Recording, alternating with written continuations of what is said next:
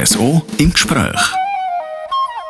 Am Mikrofon Katharina Balzer und heute bin ich im Kantonsspital Graubünden in Chur.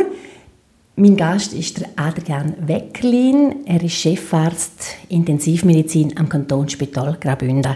Neu gilt ja jetzt die Zertifikatspflicht. Herr Weckerlin, wie sieht die Situation aktuell auf der Intensivstation im Kantonsspital Graubünden aus? Ja, im Moment sind, wir, äh, sind unsere Intensivbetten mit zu 50 Prozent besetzt durch äh, Covid-19-Patienten. Und so wie sich im Moment angekündigt werden, die äh, werden noch ein bisschen zunehmen.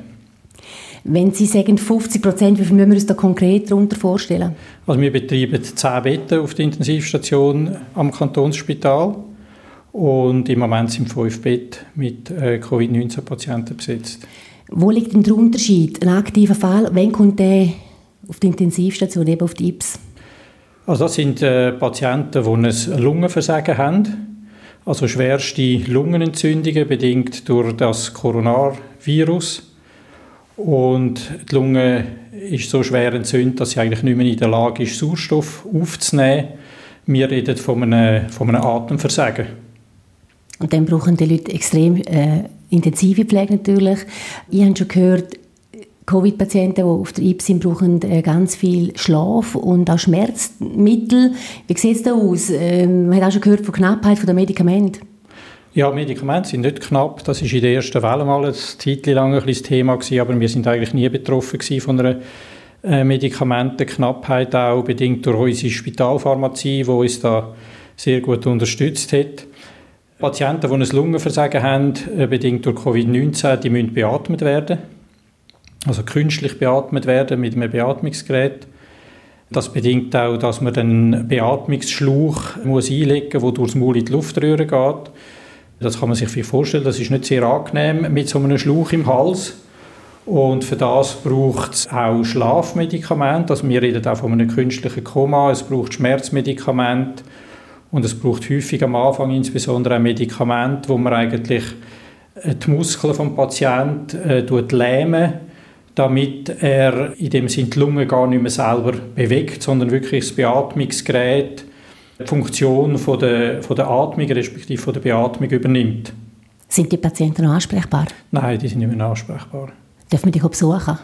Ja, die dürfen wir besuchen, entsprechend der aktuelle Besuchsregelung, die es gibt am Kantonsspital. Aber wir erachten es eigentlich als äh, sehr wichtig, dass die Angehörigen ihre, ja, ihre Liebsten können besuchen auf der Intensivstation. Selbstverständlich braucht es Instruktionen mit allen Schutzmaßnahmen etc. Aber das, äh, das tut unser Personal den Besuchern mit grosser Geduld beibringen. Ja. Ähm, Herr Weckerin, Sie haben gesagt, von den zehn Intensivstationsbetten, die es da gibt im Kantonsspital, sind fünf beleidigt mit äh, Covid-Patienten. Im Vergleich jetzt zum Herbst vor einem Jahr, wie war dort die Situation? Gewesen? Es war bisschen verteilter als jetzt. Also jetzt erleben wir schon so eine Art wie eine, äh, so eine Welle. Ja, man redet ja von der vierten Welle. Also es gibt innerhalb von kurzer Zeit relativ viel Eintritt. Eben, äh, fünf Betten tönt jetzt nicht wahnsinnig nach viel, oder? Auf der anderen Seite muss man sagen, sind, kommen wir normalerweise mit zehn intensivmedizinischen Betten zusammen mit der Intensivstation in Samaden, wo auch sechs äh, intensivmedizinische Betten hat, versorgen wir eigentlich im Normalfall äh, den Kanton Graubünden. Und mit diesen zehn Betten können wir eigentlich sonst äh, problemlos äh, mehr oder weniger die intensivmedizinische Versorgung vom Kanton Graubünden machen in unserer Zentrumsfunktion. Wenn aber 50 Prozent der Betten äh, besetzt sind mit Covid-Patienten, und das wissen wir heute, die sehr, sehr lang auf der Intensivstation sind, da reden wir von mehreren Wochen, wo die Patienten da sind, dann stehen die Betten natürlich für die anderen Patienten, äh, die wir sonst auf der Intensivstation haben, nicht mehr zur Verfügung. Vielleicht als äh, noch zur Erläuterung, also unsere sonst normal oder durchschnittliche Aufenthaltsdauer, die ist bei dreieinhalb Tagen. Und eben die Covid-Patienten, die liegen halt gelegentlich bis zu zehnmal länger auf der Intensivstation. Und da kann man sich vielleicht ein bisschen vorstellen, was das äh, logistisch bedeutet bezüglich Verfügbarkeit von den Intensivbetten. Ich könnte mir einfach vorstellen, äh, viele Leute finden jetzt, ja Gott, mal, das Kantonsspital ist jetzt ja am Bauen und hier und her, jetzt sollen doch die einfach in ein paar Zimmer noch ein paar Betten mehr reinstellen und dort die Covid-Patienten betreuen. Herr Weckerlin, ich glaube, so einfach ist es eben nicht. Nein, das ist nicht so einfach. Vor allem eben Betten hat es natürlich genug. Das Problem, und das ist gesamtschweizerisch äh, schweizerisch eigentlich so, das ist äh, ein Personal, wo die Patienten, die in diesen Betten liegen, dann äh, betreuen. Und Intensivmedizin ist eine extrem aufwendige, personalaufwendige Medizin, muss man sagen. Und durch das ist das eigentlich das Nadelöhr, also das Personal, das es braucht zum Betrieb von einem zusätzlichen IPS-Bett. Und dort reden wir von viereinhalb, also statistisch viereinhalb Personen, also Pflegende, die es braucht für den Betrieb von einem intensivmedizinischen Bett. Also innerhalb von 24 Stunden äh, 450 Stellenprozent, die gebraucht werden, dass eine Person kann betreut werden, viereinhalb Stellen? Ja, das ist das der Personalschlüssel sozusagen, was es braucht, damit man ein intensivmedizinisches Bett zusätzlich kann betreiben kann brauchen wir viereinhalb Vollzeitstellen mehr. Und der Markt ist ausgerechnet? Der ist total ausgerechnet. Komplett ja. an, an die Wand gefahren natürlich. Also ich fasse zusammen, es steht und fehlt nicht am Material, das wäre eigentlich vorher um, es fehlt wirklich am Personal, wo die Leute auch betreuen weil es so extrem zeitintensiv ist. Genau, und es ist auch komplex. Eben. Es ist, man kann nicht einfach jemanden, der noch nie auf einer Intensivstation pflegt hat, an ein intensivmedizinisches Bett anstellen und sagen, mach mal. Also da hat es äh, hochkomplexe Apparaturen um die Patienten herum, man muss die Beatmungsgeräte kennen, man muss wissen, was man macht. Äh, wenn man das nicht weiß, dann wird das sehr rasch sehr gefährlich und äh, insbesondere für den Patienten. Wie sieht es eigentlich aus? Ähm, viele Leute sterben ja äh, an Covid dann schlussendlich. Oder wie ist das bei euch auf, auf der IPS im Kantonsspital Graubünden?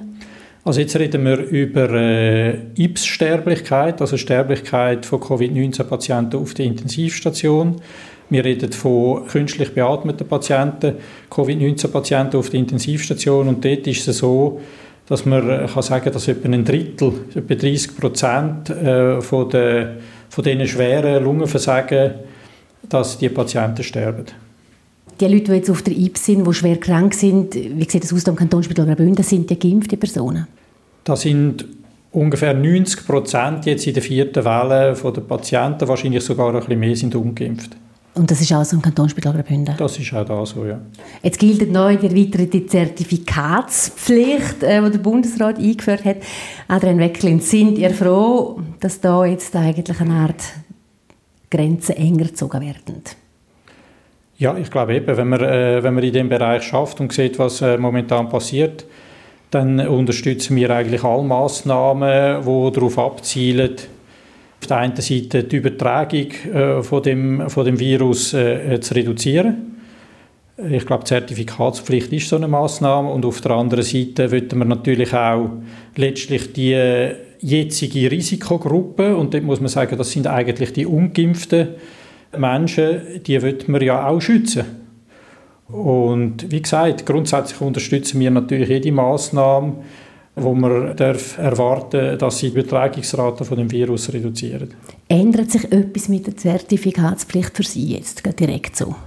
Also die Zertifikatspflicht gilt auch für, äh, für die Mitarbeitenden, muss man sagen, am Kantonsspital Graubünden. Wir haben dort äh, ja, Aufwand, sozusagen, administrativen Aufwand für Kontrolle von diesen Zertifikaten der Mitarbeiter, respektive es gibt auch äh, eben die Mitarbeiter, die nicht geimpft sind, die sich regelmäßig testen, wie das der Regierungsbeschluss vorsieht. Das gilt es zu kontrollieren und das ist eigentlich das, was sich für uns ändert. In Graubünden sind wir jetzt schon auf dem Stand von positiv Erkrankten wie im Oktober letzten Herbst. Welche Entwicklung erwarten Sie? Wenn eine Grippezeit, der Winter stehen noch vor der Tür. Einiges wird davon abhängen, wie wir es schaffen, jetzt bis zu den erwähnten Jahreszeit äh, die Impfrate zu erhöhen. Ich glaube, das ist einfach, äh, glaube ich jetzt persönlich nach wie vor einfach der Schlüssel zur Lösung von der Pandemie. Sonst sind Prognosen schwierig. Also ich äh, bin auch kein Hellseher und kann Ihnen auch nicht sagen, was genau zu erwarten ist. Natürlich hoffen wir, dass sich das einmal ein bisschen abflacht, respektive idealerweise sogar reduziert. Im Moment gibt es dort mindestens heute nicht viele Anzeichen dafür, dass das so könnte sein. Auf der anderen Seite wissen wir auch, dass Massnahmen, wenn man sie einsetzt, dass es eine gewisse Zeit dauert, bis man dann die Wirkung wirklich auch sieht und sich im Alltag dann äh, bemerkbar macht. Als Chefarzt Adrian Wecklin von der Intensivmedizin am Kantonsspital Graubünden haben Sie tagtäglich mit äh, aktiven Covid-Fällen zu tun. Haben Sie eigentlich selber Angst vor einer Ansteckung? Nein, nein, ich habe nicht Angst vor einer Ansteckung. Zum einen bin ich selber an Covid erkrankt Ende letzten Jahr, zum äh, anderen bin ich natürlich geimpft. Und ich glaube, wir tun die nach wie vor die notwendigen Schutzmaßnahmen sehr konsequent äh, einhalten auf unserer Station, respektive im ganzen Spital. Und durch das habe ich jetzt persönlich äh, nicht Angst, mich anzustecken. Gut anderthalb Jahre leben wir jetzt schon mit dem Coronavirus. Dort mal so Ende Winter oder im Winter dann hat man wenig gewusst über das Ganze. Heute weiß man viel, viel mehr. Was denken Sie, was sollte man heute unbedingt noch wissen? Gibt es noch Wissen, wo Sie finden, da bin ich jetzt gespannt, was aus diesen Studien herauskommt. Ja, ich glaube, eben eine interessante Frage wird sie, äh, und das äh, interessiert natürlich viel, insbesondere Geimpfte, oder? Wie lang ist, die Immunität gewährleistet durch die Impfung? Mag die Impfung auch die äh, Mutanten, wo ich glaube, das kann man davon ausgehen, das Virus wird sich weiterhin mutieren, insbesondere meine ich, dass ähm, die Mutationswahrscheinlichkeit höher ist, je mehr Übertragungen stattfinden. Also wird sich zeigen, ob die Impfung auch äh, den Mutanten kann, äh, äh Widerstand leisten Dann ist natürlich äh, immer die Frage, gibt es das äh, Wundermedikament, wo man äh, das Virus kann auch medikamentös behandeln Heute machen wir schon medikamentöse Therapien, aber das ist eigentlich das ist nicht in einem Umfang, wo man kann sagen kann, das ist wie ein Antibiotikum und jetzt, äh, wenn man das einnimmt, dann ist das Problem gelöst. In den meisten Fällen das ist nicht so. Und äh, von dem her gesehen, denke ich, sind das, äh, sind das im Moment für mich die interessanten Fragen. Interessant finde ich auch noch, was nehmen die Kinder für eine Rolle ein in der, im Verlauf dieser Pandemie. Die Rolle hat sich auch ein bisschen verändert, muss man sagen. Und äh, ja, das ist etwa das. Wie informieren Sie sich eigentlich? Ich denke, Ihr Tag ist ja voll, nur schon mit der Arbeit, die Sie hier am Kantonsspital haben. Wie informiert man sich als Arzt? Oder kriegt man da einfach die Sachen zugeliefert, dass man an so gewissen Kanälen hängt? Nein, also wir informieren uns schon aktiv informieren. Es gibt verschiedene Kanäle. Einerseits gibt es äh, natürlich medizinisch-fachliche Informationen, wo wir äh, unter uns Ärzten einen Austausch äh, äh, pflegen auf der einen Seite. Unter anderem gibt es natürlich auch Fachliteratur, sehr umfangreich, heute auch sehr, sehr niederschwellig äh, verfügbar über Online-Bibliotheken etc. Das ist sicher ein Kanal. Und der andere Kanal ist der, wo alle anderen auch nutzen. Das sind, das sind Medien, Fernsehen, Zeitungen etc., Online-Medien, wo man sich äh, wie alle anderen auch informiert. Wo das Ganze einen Anlauf genommen hat im Winter, hätten Sie gedacht, dass das so eine riesige Sache gibt? Nein, das hätte ich nicht gedacht. Das hätte ich nicht gedacht. Und was denken Sie, vielleicht gleich halt noch mal ein bisschen das Kaffeesatz lesen, also in, in der berühmten Spitze vom Eisberg, sind wir da irgendwie... Man, man, hat auch schon mal gesagt, wir sind irgendwie da oben. Wo haben Sie das Gefühl, wo, wo sind wir jetzt? Also in der vierten Welle konkret, vielleicht, wo sind wir da noch raufkriechen oder haben wir ja, langsam die Spitze? Nein, also ja, eben, wie gesagt, ich kann das nicht sagen, aber was ich äh, kann sagen ist, wir haben natürlich im 20, 2020 äh, ähm, grosse Hoffnungen auf die Impfung. Haben dann gedacht, ja, wenn die Impfung dann da ist, dann ist eine Art Problem gelöst. Und jetzt sehen wir, ja, dass das Problem teilweise gelöst ist, aber eigentlich noch nicht so, wie es könnte gelöst sein. Rund 52 Prozent der Bündner Bevölkerung haben äh, sich äh, zweimal pixeln lassen. Warum denken Sie, gibt es die Impflarschheit? Ja, eben, ich glaube, es gibt einfach Menschen, die grundsätzlich kritisch sind gegen Impfungen. Also das ist ja äh, eben, das gibt es auch bei anderen Impfungen, die jetzt nicht äh, Corona-Impfungen sind. Dann denke ich, dass es offensichtlich ein Thema ist von eine gewisse Sorge, dass eine Impfung, die in so kurzer Zeit entwickelt worden ist, wo eigentlich auch auf einer neuen Impftechnologie beruht sozusagen, dass das unsicher macht, was das mit uns macht. Also ist das eine sichere Impfung, ist das nicht eine sichere Impfung?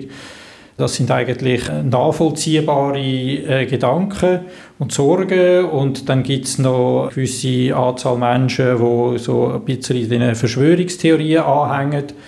Das ist jetzt etwas, was für mich persönlich jetzt schwieriger zum Nachvollziehen ist. Ich würde Sie wahnsinnig gerne mal konfrontieren mit jemandem, der Impfgegner ist. Haben Sie so Gespräche schon gehabt? Ja, ja, das ist etwas, wo, das ist einerseits familiär sind das natürlich Themen, wie in anderen Familien auch. Äh, dann sind das auch äh, beruflich bedingte Themen. Wie gesagt, ich glaube, jeder, der sich gegen eine Impfung entscheidet, der hat natürlich seine Gründe und die sind für ihn auch sehr äh, plausibel. Ähm, ich kann die jetzt die Gründe mal besser, mal weniger gut äh, nachvollziehen.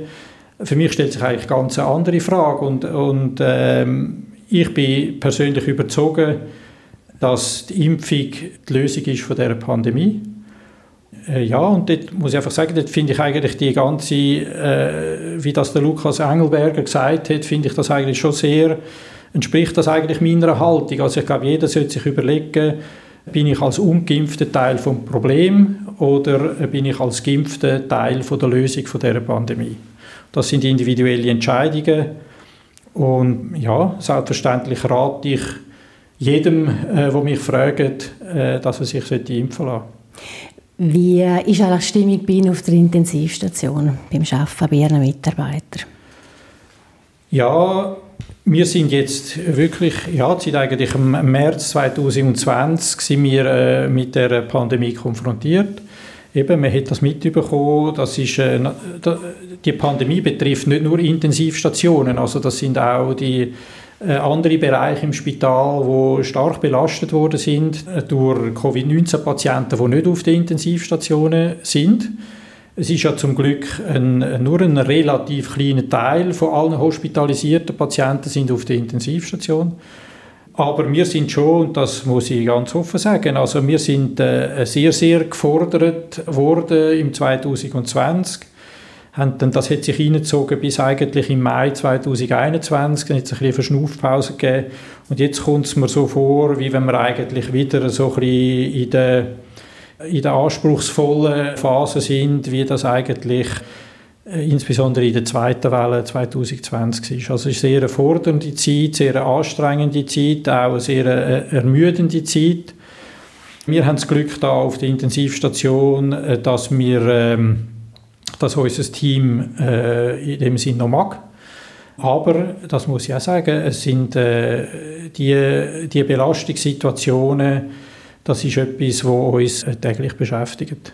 Wie motiviert man eigentlich so ein Team, das so hart schafft und auch so schwere Arbeit muss machen jeden Tag?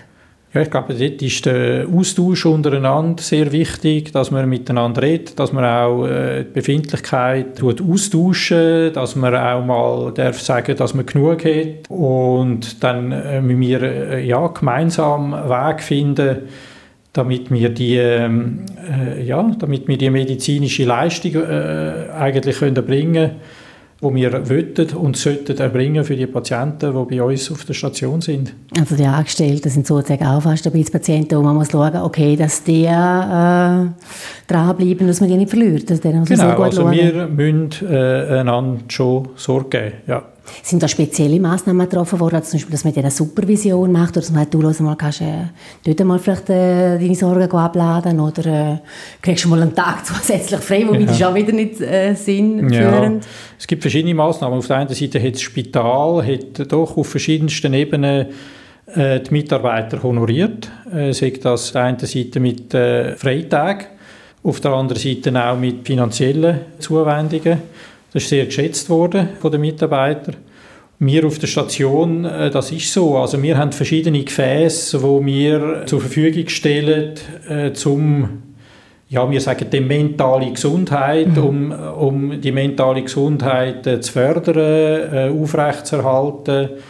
Und da sind schon äh, diverseste Anstrengungen äh, werden da gemacht, um dort auch den Mitarbeitern etwas können anzubieten. Wie viele Leute arbeiten eigentlich auf der Intensivstation mit diesen zehn Betten? Ja, wir sind etwa, ja, etwa 90 Personen insgesamt. Das sind äh, nicht 90 äh, Vollzeitstellen, sondern etwa 90 Personen. Mhm, wo die 24-7 Schichten natürlich machen ja. müssen. Ähm, noch eine Frage zu der Pandemiestation. Die haben wir aufgefahren. Das wären so Leute, die nicht äh, Intensivpflege brauchen, aber auch nicht jetzt auf der normalen Medizin oder Chirurgie können, äh, geleitet werden. Die haben am 5. Juli geschlossen. Im August haben wir gehört, die könnte eventuell wieder aufgehen. Wie ist der Stand der Dinge? Stand der Dinge ist, dass wir uns äh, vorbereiten für die Eröffnung wieder von der Pandemiestation. Das ist eine logistisch sehr anspruchsvolle Geschichte. Das braucht eine Vorbereitung und dort äh, wir uns dahingehend vorbereiten, dass wir, wenn es nötig würde, die Pandemiestation dann auch in relativ kurzer Zeit wieder könnte eröffnen Adrian Weckerlin, vielen Dank für Ihren Einblick, den Sie uns hier gegeben haben in die Arbeit mit Covid schwersterkrankten hier auf der Intensivstation am Kantonsspital Graubünden. Ich wünsche Ihnen und Ihrem ganzen riesigen Team einen Haufen Kraft, um die außerordentliche Arbeitssituation auch weiterhin zu meistern. Vielen Dank. RSO im Gespräch.